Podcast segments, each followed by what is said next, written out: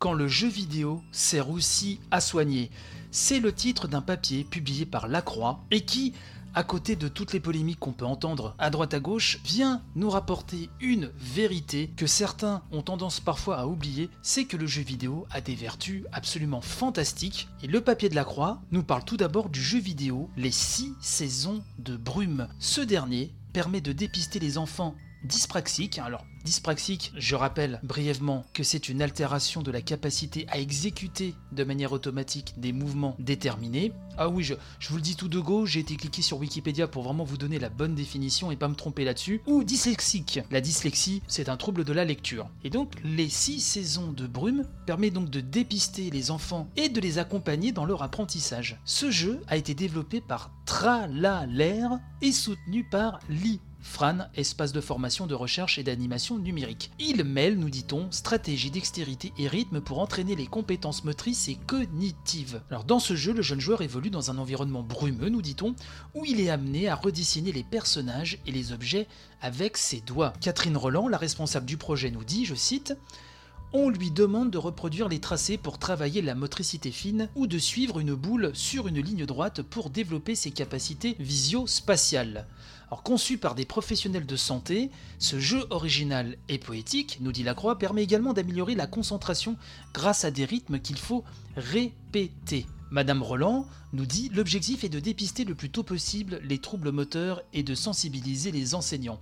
Aujourd'hui, la dyspraxie ou la dyslexie sont souvent diagnostiquées trop tard, vers la fin du collège. Alors, il faut savoir que les six saisons de Brume est en phase de test encore hein, euh, au sein de l'Académie de Poitiers, mais s'adresse néanmoins à tous les enfants de l'école primaire, c'est ce que précise en tout cas Catherine Roland, qui ajoute c'est un jeu inclusif qui peut être utilisé en classe par tous les élèves afin de faciliter ou renforcer les apprentissages. J'ai mené ma petite enquête, été voir sur le site officiel à quoi ressemblait euh, ce jeu. Alors il n'est pas encore disponible, mais le sera pour tous, hein, le sera pour tous courant 2019. Hein. Donc c'est un jeu tactile sur device mobile. Je vais surveiller ça de très très près parce que vous savez que moi mon fils euh, est autiste Asperger et donc il a des problèmes de psychomotricité. Il a de la rééducation chaque semaine hein, pour cela chez une spécialiste.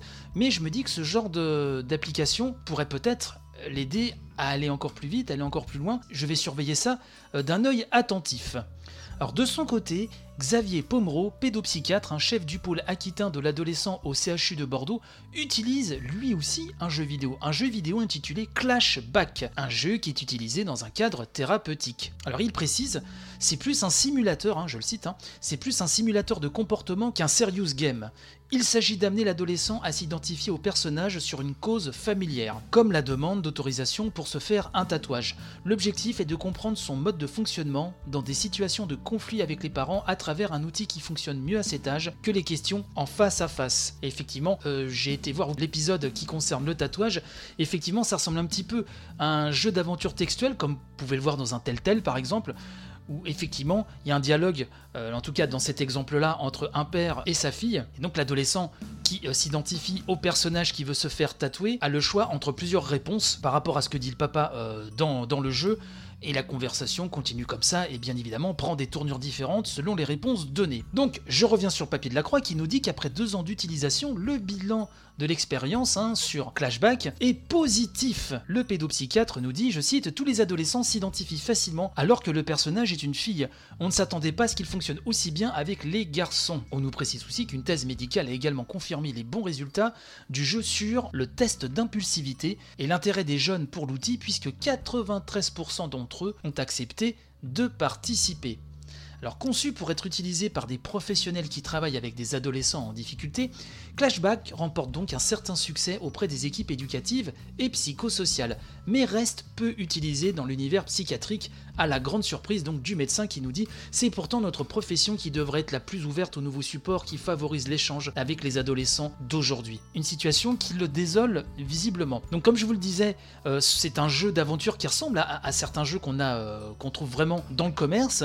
J'ai été voir donc un petit peu à quoi ça ressemblait, je vous ai dit, j'ai vu, vu une vidéo, j'ai regardé des screenshots. Donc le site officiel nous précise que chaque épisode interactif est une mise en situation, donc des relations adultes-ados. L'échange, qui se termine ou non en clash, débouche sur un profil du joueur établi à partir de ses choix sous la forme d'un diagramme à 5 composantes. Ces composantes étant sincérité, impulsivité, adaptabilité, expression émotionnelle, compréhension de la situation.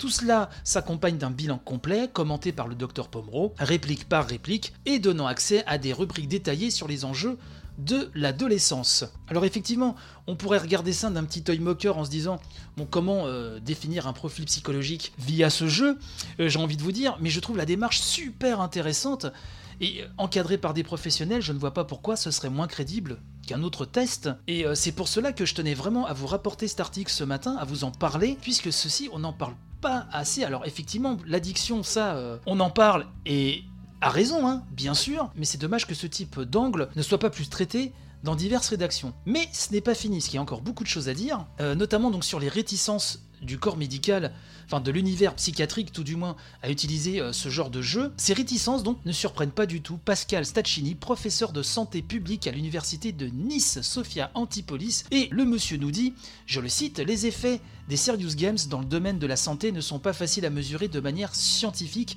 comme dans le cas des médicaments. Alors le corps médical se méfie. En réalité, il s'agit davantage de dispositifs pour stabiliser ou changer les comportements plutôt que d'outils thérapeutiques. Alors vous voyez que là, l'angle est un petit peu euh, différent. Son analyse, son point de vue, en tout cas, écarte quand même la notion thérapeutique, c'est intéressant de le noter. Mais à l'entendre, euh, ces jeux auraient surtout un effet sur la motivation. Il nous dit Cela fonctionne avec les jeunes souffrant de diabète, par exemple, pour la prise de conscience de la maladie et le suivi de la glycémie. Et c'est encore plus intéressant dans le cadre d'un AVC, avec un jeu comme Voracy Fish, le malade peut faire de la rééducation tout seul, de manière ludique, en plus des séances chez le Et là, le papier n'en dit pas beaucoup plus sur ce jeu, alors j'ai mené ma petite enquête à nouveau. Quel était ce jeu Voracy Fish Eh bien sur le site officiel, on nous explique concrètement ce que c'est. Le joueur incarne un poisson solitaire et terriblement vorace dans un univers marin, avec comme unique commande son bras et sa main, puisque ça se joue avec la caméra Kinect, le patient contrôle donc ce poisson, le fait évoluer sur la carte, croisant une épave de bateau, des crabes et de nombreuses autres créatures marines. Les mouvements donc sont capturés par la caméra de Microsoft. Il faut faire attention à ne pas se faire becter, mais il faut aussi becter les plus petits que soi. Et l'univers riche et coloré, nous dit le site hein, de Voracifish, favorise l'immersion du patient pour que l'aspect ludique favorise sa rééducation.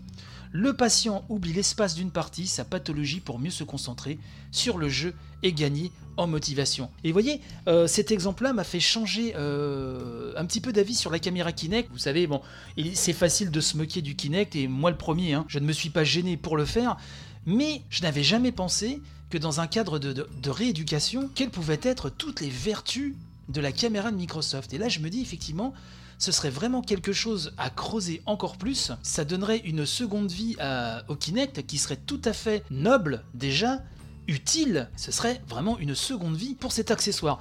Retour donc sur le papier de la croix qui conclut avec Pascal Sacchini qui se dit je cite, intuitivement convaincu de l'intérêt de ces jeux, mais il en reconnaît les limites. Hein. Il nous dit, je cite, ils font partie des outils d'aujourd'hui et certains donnent de bons résultats, notamment dans le domaine de l'autisme. Mais il faut être prudent, en particulier avec les enfants qui risquent de s'isoler devant les écrans et ne pas en attendre des effets spectaculaires. La Croix conclut en nous disant que, encore marginal, le secteur du serious game dans le domaine de la santé n'intéresse pas les industriels, plus occupés par les jeux dédiés essentiellement au divertissement. Et cette démarche pourrait en outre pâtir de la classification de l'OMS hein, concernant le trouble du jeu vidéo. Effectivement, l'impression qu'on voit les deux faces hein, euh, d'une même carte, mais euh, qui peuvent difficilement cohabiter tout du moins sur un plan scientifique et idéologique, et pourtant je pense qu'il y aurait des, des ponts à faire, il y aurait des belles choses à faire. J'ai adoré ce papier, c'est le genre de sujet que j'aime mettre en avant dans l'émission, vous le savez, j'aime bien vous apporter des papiers qui ne sont pas si euh, faciles à trouver et dont certains sujets ne sont pas du tout euh, traités euh, sur les gros sites JV. Bravo la croix pour ce papier éclairant, ce papier vraiment captivant, et plus précisément, puisqu'il faut quand même citer le nom de la journaliste, c'est Paula Pinto Gomez. Eh ben madame ou mademoiselle, je ne sais pas, je vous dis merci.